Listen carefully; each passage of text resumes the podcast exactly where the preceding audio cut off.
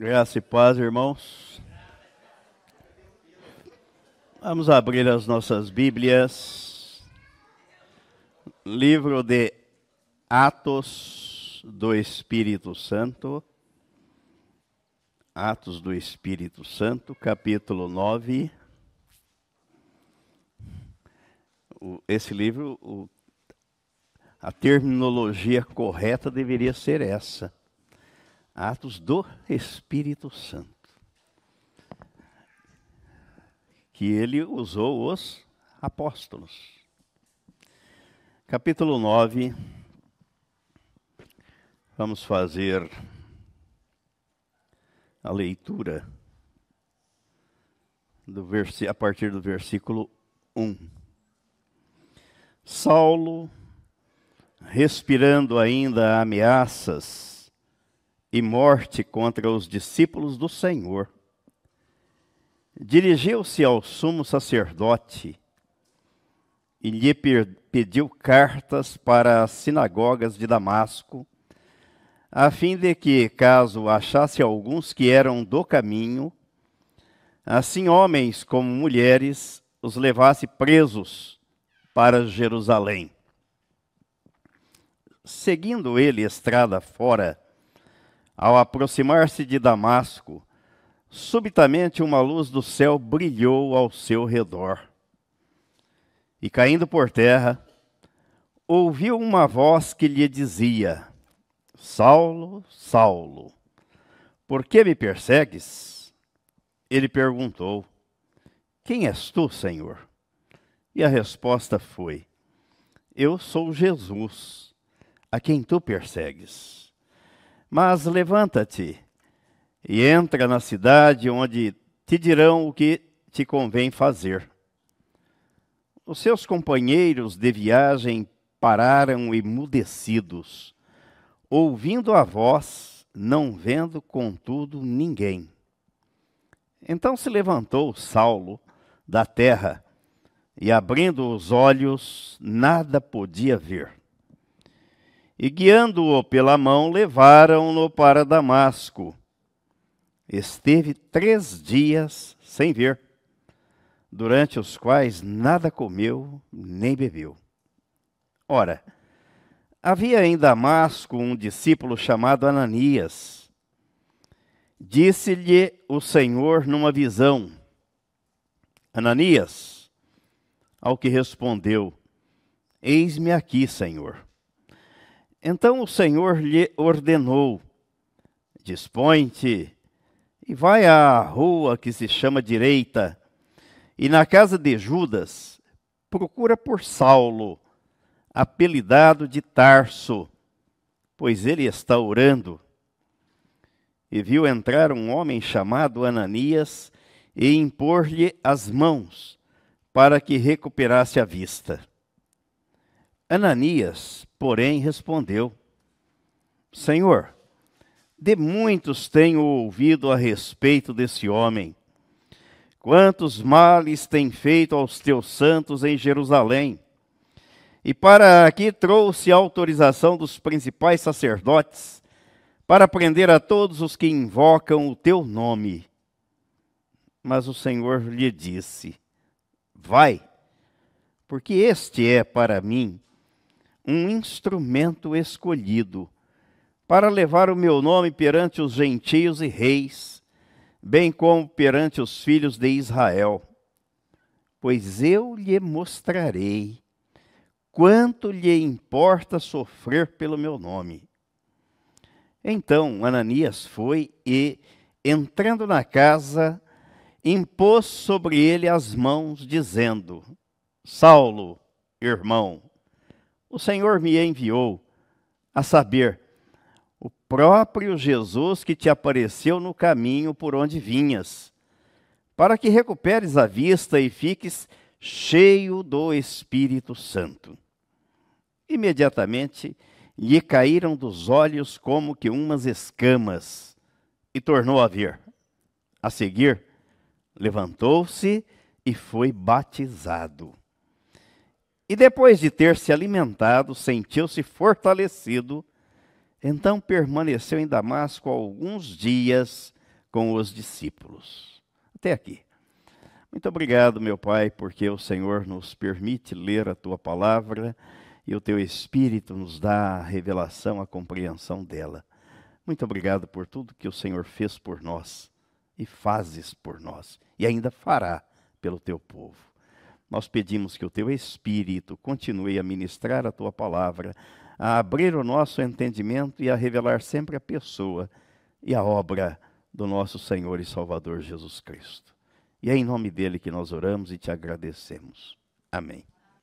Diante desse texto, não tive outra ideia que não ver aqui o método pelo qual Deus escolhe, faz escolhas. O método divino no processo de escolhas. Aqui faltava um apóstolo. Jesus tinha doze. Um era o filho da perdição, se enforcou. Judas Iscariotes. Ele precisava escolher mais um para deixar completo o número dos doze que ele havia escolhido. A igreja até tentou escolher, ungir, consagrar Matias para o apostolado, mas não deu certo. Porque essa é uma tarefa exclusiva da competência de Jesus. Número fechado. Só aqueles doze. Tem muita gente hoje com o título, se dando o título de apóstolo, por desconhecimento da palavra de Deus. Até apóstola. Porque ignoram a palavra de Deus, desconhecem.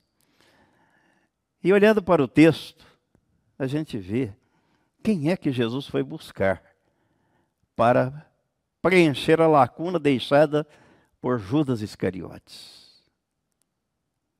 E é sobre isso que nós vamos discorrer. O método divino para a escolha ou no processo de escolha. Eu gosto sempre de fazer uso da análise do significado das palavras, para a gente poder compreender. Senão a gente fala uma coisa sem saber o que está falando. O que é método?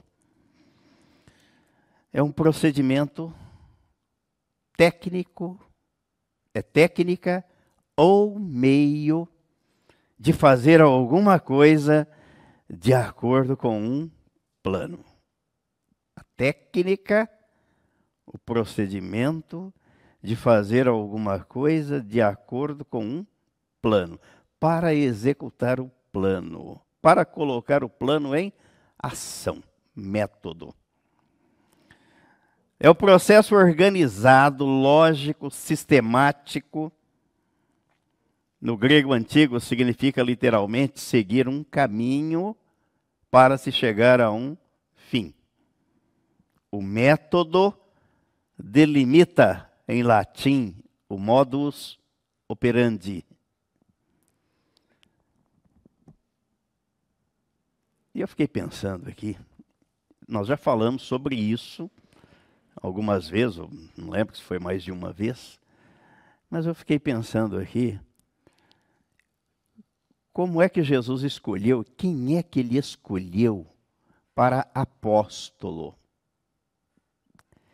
E por fim ele vem e escolhe aquele que estava perseguindo, perseguindo o próprio Jesus.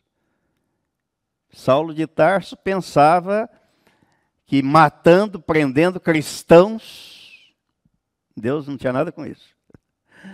Mas eis que, para surpresa dele, Saulo, Saulo, por que me persegues? Quem és tu, Senhor? Sou Jesus. Perseguir um cristão é perseguir Jesus, porque Cristo vive nele. Mas o cristão, de fato, de verdade, não da boca para fora, não de fachada, porque o que existe muito é cristão de fachada chamados crentes nominais, só de nome. Mas de verdade, de fato, de vida regenerada são poucos. Mas estes poucos, quando são perseguidos, os perseguidores estão perseguindo Jesus. E eu fiquei pensando que em qualquer negócio, qualquer projeto. E a gente vê isso no dia a dia. As pessoas procuram sempre os melhores. As empresas, quando vão contratar, analisam currículos. Vamos ver de quem que é esse currículo.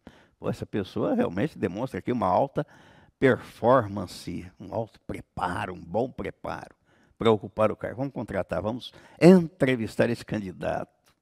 Poder público abre o processo de licitação através da concorrência para contratar os melhores, e tem que ser assim. Mas e no reino de Deus? E no reino de Deus? A escolha de Jesus não foi baseada no que Saulo de Tarso era ou pensava, mas no que ele, Jesus, podia fazer através de Saulo de Tarso. Vejam a diferença. Ananias ficou apavorado. Jesus disse: Ananias, versículo 15: Vai, faça o que eu estou dizendo, porque este é para mim um instrumento escolhido. Foi Jesus quem o escolheu. O método de escolha no processo, o método divino no processo de escolha. Foi escolher aquele que estava o estava perseguindo, perseguindo a sua igreja, trabalhando contra o evangelho. Você faria essa escolha? Não. Eu também não. Mas Jesus fez. Na implantação do projeto pessoal para estabelecer o reino de Deus, Jesus preferiu começar do zero. A trabalhar preferiu começar do zero, trabalhar com pessoas completamente desqualificadas, a trabalhar com aqueles que estavam saturados de vícios e preconceitos. Jesus, quando fez a escolha dos doze, ele não foi nas sinagogas buscar os líderes, os rabínicos, os rabinos, os líderes judaicos. Ele não foi lá na sinagoga. Deus, em sua graça, sempre preferiu a pedra bruta à mal lapidada. Esses aqui são cheios de si, cheio de conceitos e de preconceitos. Então vou treinar aqueles de acordo com os meus métodos, com o meu propósito. Essa foi a visão e foi exatamente o que Jesus fez e o que Deus continua a fazer.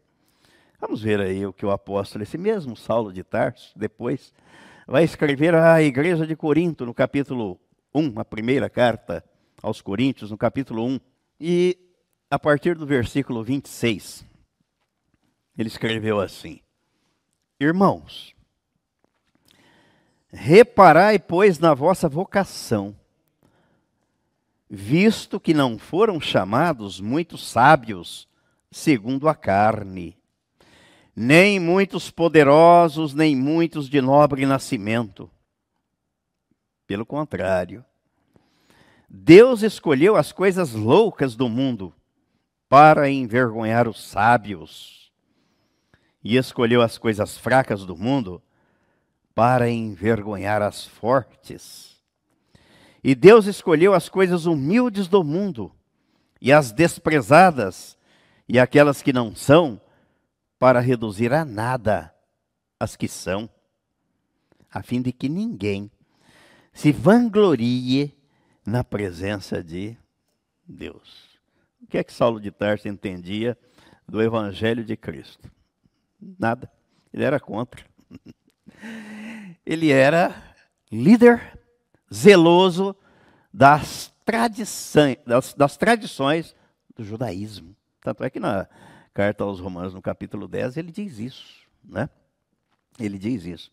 E lá ele estampa a sua dor, o seu sofrimento, pelos seus patrícios, porque eles eram tais qual ele era, ele foi, ele tinha sido.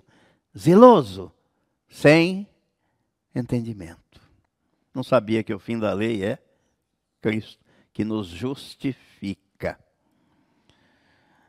Este é o método divino de escolher trabalhadores para a grande seara e dar o seu reino, não à multidão ou à maioria. Vejam o que Jesus disse aí no Evangelho escrito por Lucas, no capítulo 12, no versículo 32. Ele diz: Não temais, ó pequenino rebanho, porque vosso Pai se agradou em dar-vos o seu reino.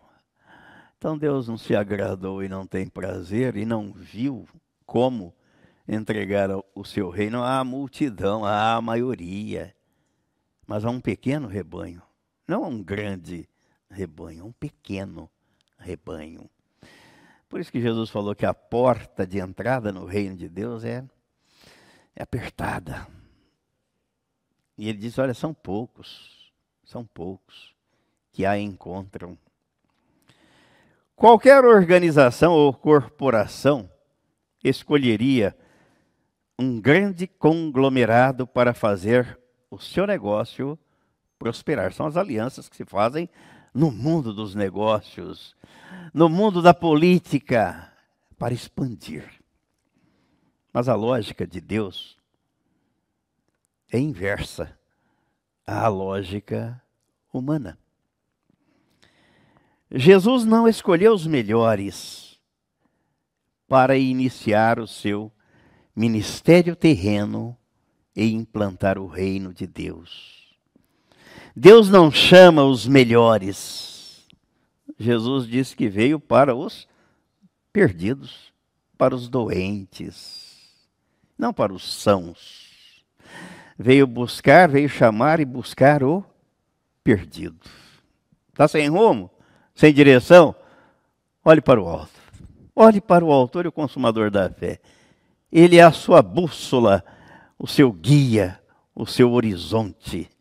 Olhe para ele. Quem era Saulo de Tarso? Vamos ver um pouco o que a própria Bíblia conta e o que ele mesmo disse a respeito de si. Vejam o currículo dele e se dava para ser admitido num grande projeto para pensando na expansão do projeto, na implantação daquele projeto. Gálatas capítulo 1, versículos 13 e 14. Está apresentando a sua credencial. Olha, as minhas qualidades para a contratação são estas.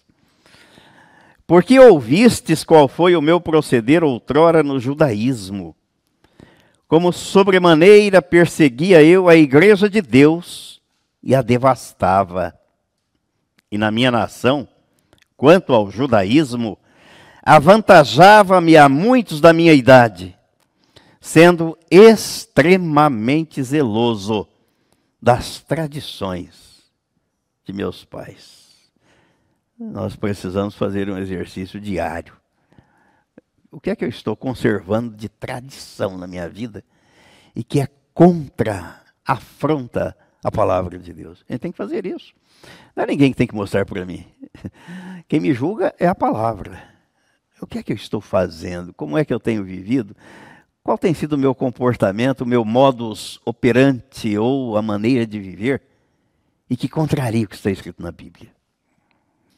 Filipenses capítulo 3, versículos 4 ao 6. Bem que eu poderia confiar também na carne se qualquer outro pensa que pode confiar na carne, eu ainda mais.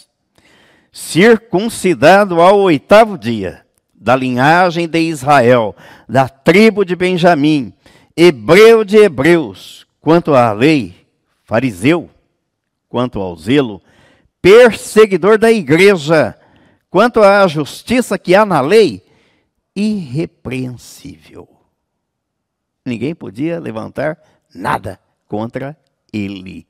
Zeloso, extremamente zeloso do cumprimento da lei e das tradições religiosas.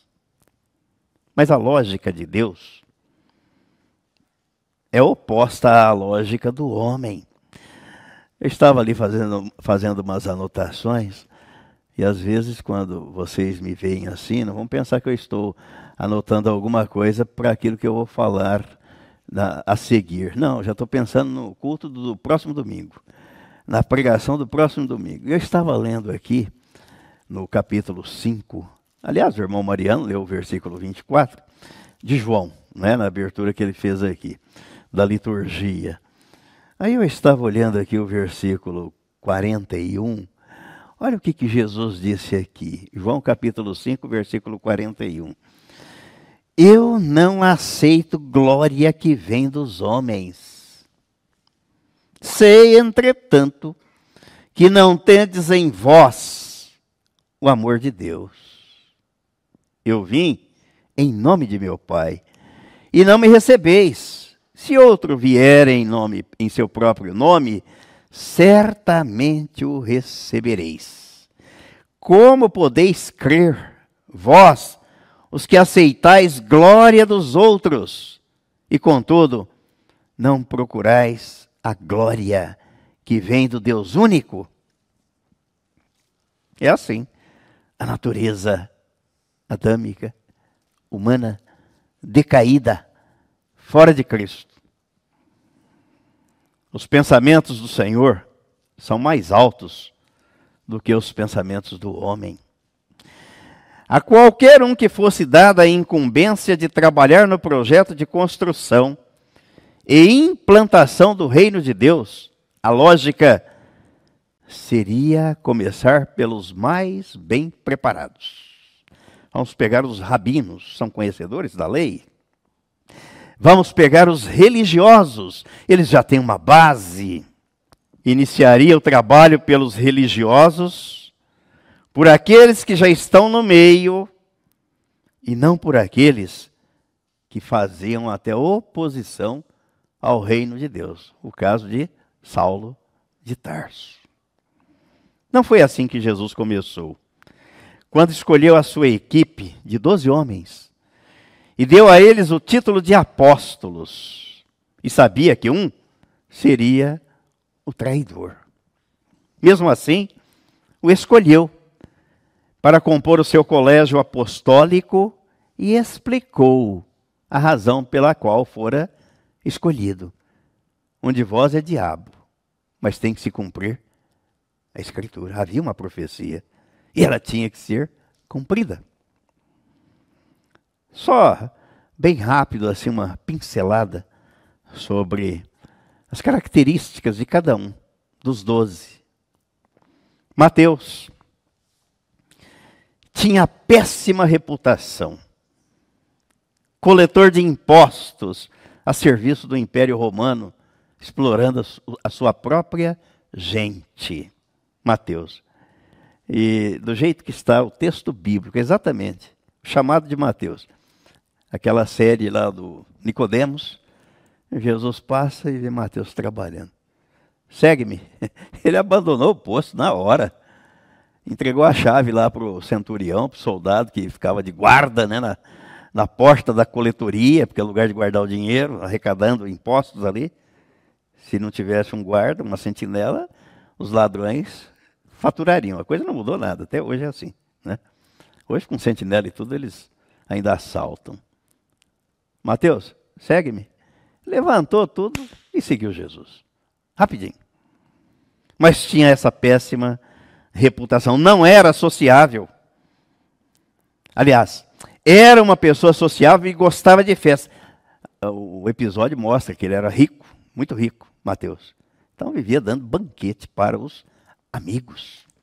Tomé tinha uma paranoia de insegurança era cientista, só conseguia acreditar naquilo que tocava. Por isso que Jesus, ao ressuscitar, os discípulos contam para ele: Nós vimos o Senhor. Fala, ah, não acredito. Se eu não botar a mão ali, o dedo ali, eu não acredito. Faltava sensibilidade de imaginação. Tudo tinha que girar em torno de suas verdades e impressões. Era o dono da verdade, Tomé. Aí está diante da verdade, que é Cristo. Pedro, o mais forte, determinado, sincero, inculto, iletrado, intolerante, irritado, agressivo, inquieto, impaciente, indisciplinado. E não suportava ser contrariado. Pedro. Não planejava, não pensava no futuro, vivia em função dos prazeres do presente. E não paravam por aí as suas desqualificações. Era hiperativo e intensamente ansioso, impunha e não expunha com clareza as suas ideias. Trabalhava mal as suas frustrações, repetia os mesmos erros com frequência. Tem um ditado que diz que se você errar uma vez, é burrice, é, é admissível, mas persistir no erro é burrice. Quem não erra? Quem não está sujeito ao erro? Mas a persistência, está vendo que não está dando certo, muda. Pedro seria o tipo do aluno numa escola que qualquer professor queria ver longe. Ia mandar lá para a escola da Patrícia. Aí o Pedrão, temperamento dele. Mas Jesus o escolheu. João, o mais jovem, amável, prestativo, altruísta. Porém, era ambicioso, irritado, intolerante, não sabia se colocar no lugar do outro e nem pensava antes de reagir. Reação abrupta. Para, pensa, respira, conta, depois reaja. Não protegia as suas emoções e nem filtrava os seus estímulos estressantes. Queria a melhor posição entre os discípulos e pensava que o reino de Jesus era um reino político. O senhor me dá uma cadeira aí, à sua direita, né? Quero sentar aqui, quero ser o seu, é o seu assistente. A personalidade de João tinha paradoxos. Era explosiva e flutuante. Jesus chamou a ele e a seu irmão de a seu irmão Tiago de Boanerges, que quer dizer filhos do trovão.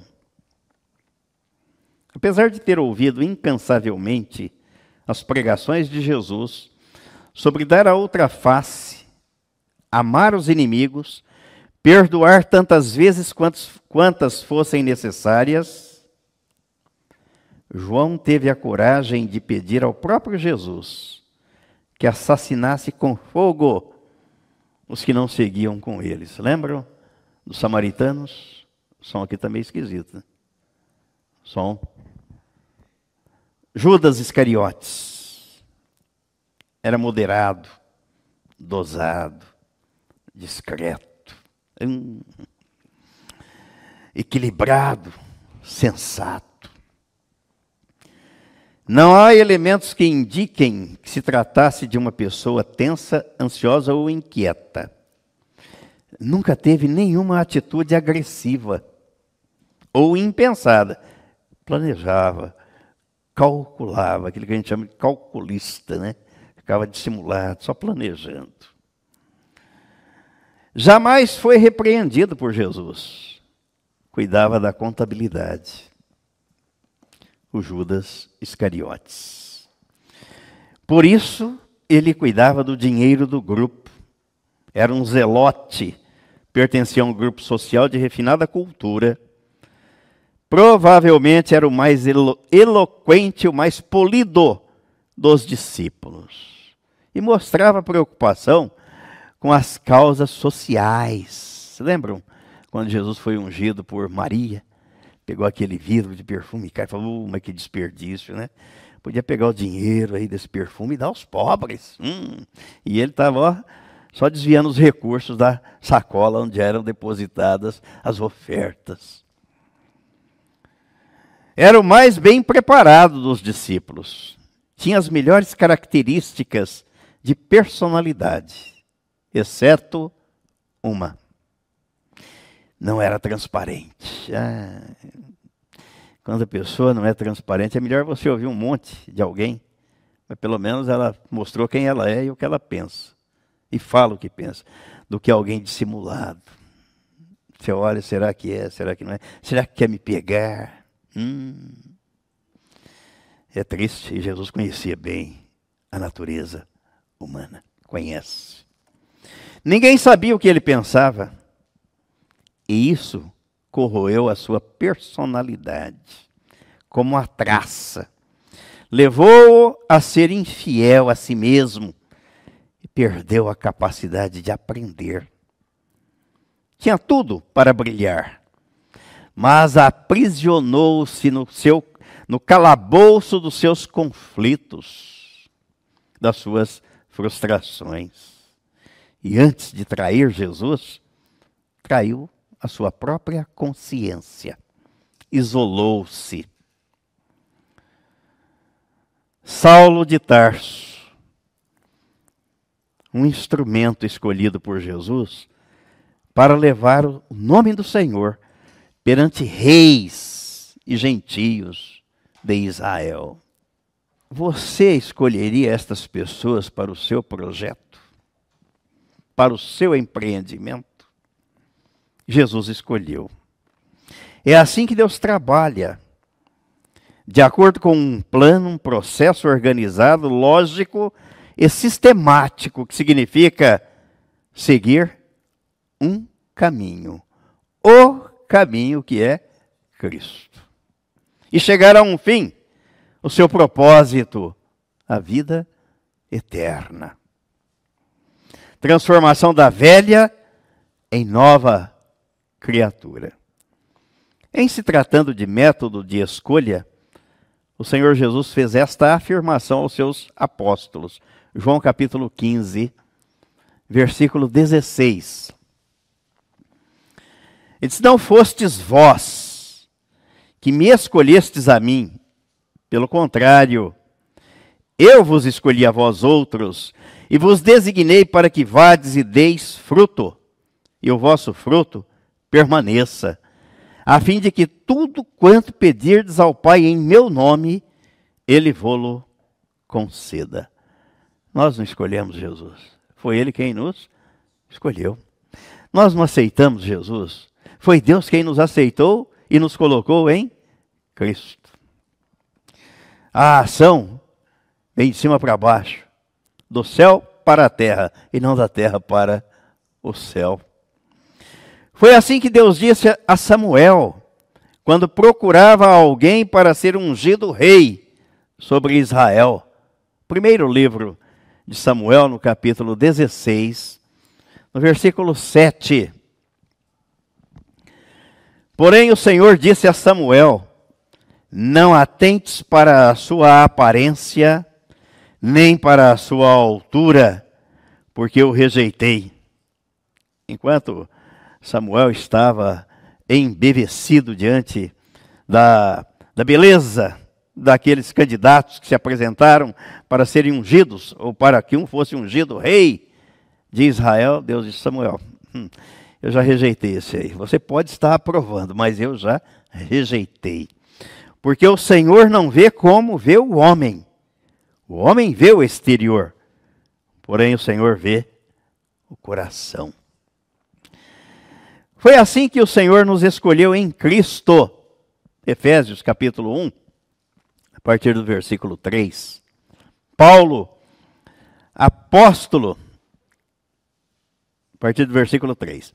Ó, bendito Deus e Pai de nosso Senhor Jesus Cristo, que nos tem abençoado com toda sorte de bênção espiritual nas regiões celestiais em Cristo assim como nos escolheu nele antes da fundação do mundo, para sermos santos e irrepreensíveis perante ele e em amor, nos predestinou para ele, para a adoção de filhos, por meio de Jesus Cristo, segundo o beneplácito de Sua vontade, para louvor da glória de Sua graça que ele nos concedeu gratuitamente no amado, no qual temos a redenção, pelo seu sangue, a remissão dos pecados, segundo a riqueza da sua graça. Onde é que foi o processo de escolha de Deus para a humanidade? No corpo de Cristo. E Cristo atraiu quantas pessoas no corpo dele? Todos. Quer dizer que os doutrinadores da predestinação bastaria olhar, atentar para o que está escrito aqui. Deus nos escolheu em Cristo. E ele diz que foi antes da fundação do mundo. Já pensou nisso? Os que não nasceram ainda e que vão nascer, e aqueles que serão salvos, porque Deus sabe quem será, e aqueles que vão querer a salvação, e aquele que quer a salvação, já foram escolhidos por Deus em Cristo antes da fundação do mundo, quando não havia ninguém. Nada, nem o mundo. E Deus foi criando, e já sabe quem creu, quem crê e quem vai crer. Ele sabe, é em Cristo. Porque Cristo levou, atraiu todos no corpo dele. Conclusão. Assim, o Senhor Jesus continua a fazer as suas escolhas, contrariando métodos humanos ao implementar o método divino. A cruz é o lugar para onde ele foi enviado a fim de resgatar a humanidade do pecado de desarraigar das trevas e transportar-nos para o seu reino, para o reino de Deus. Estávamos cantando o cântico aqui, o louvor. Eu estava pensando, vida que nasce da morte. Parece uma coisa antagônica, né? Uma coisa sem sentido. Vida que nasce da morte. É a visão do vale de ossos secos que Deus deu ao profeta Ezequiel ele mandou o profeta, vai lá e profetiza, ossos secos. Ouvi a palavra do Senhor. Estavam mortos, sem vida. Mas esse é o método divino. E o apóstolo Paulo, na primeira carta aos Coríntios, capítulo 11, versículo 36, ele chama de insensato, de louco, quem não pensar assim. Insensato. Não sabes que o que semeias não nasce se primeiro não morrer? Morreu, para o pecado, nasceu para Deus. Vida que nasce da morte. Em sua morte está a vida transmitida na ressurreição. Para isso, mais uma vez contrariando a lógica, Jesus ensinou que é morrendo para o pecado que nascemos para Deus. A lógica humana é nascer, viver e morrer a lógica humana, na lógica humana, se nasce fisicamente, vive e morre. Mas a lógica divina consiste em morrer no corpo de Cristo e nascer espiritualmente para viver para Deus eternamente. O método divino vai na direção oposta do método humano. Aos olhos da sociedade, a grandeza de alguém está na eloquência ao falar, na fama que possui ou no patrimônio conquistado. Fulano, olha, grande homem, grande pessoa. Mas, de acordo com Jesus, o cristão deve ser grande quando se torna pequeno e humilde, quando serve e quando não se serve dos outros. Vamos ver o que ele disse aí para finalizar aqui. Lucas, capítulo 22, versículo 24 ao 30. Suscitaram também entre si uma discussão sobre qual deles parecia ser o maior. Mas Jesus lhes disse: Os reis dos povos dominam sobre eles. E os que exercem a autoridade são chamados benfeitores. Mas vós não sois assim. Quer dizer, o mundo é assim, mas com vocês não. Pelo contrário, o maior entre vós seja como o menor, e aquele que dirige seja como o que serve. Pois qual é maior? Quem está à mesa ou quem serve? Porventura não é quem está à mesa? E era ele quem estava ali, junto com seus apóstolos. Pois no meio de vós eu sou como quem serve. E ele disse: Eu vim para servir. Vós sois os que tendes permanecido comigo nas minhas tentações. Assim como meu pai me confiou um reino, eu vou-lo confio, para que comais e bebais à minha mesa no meu reino, e vos assentareis em tronos para julgar as doze tribos de Israel. Aquele que se exalta, Deus humilha. Aquele que se humilha, Deus exalta. Esse é o método divino. Amém? E amém.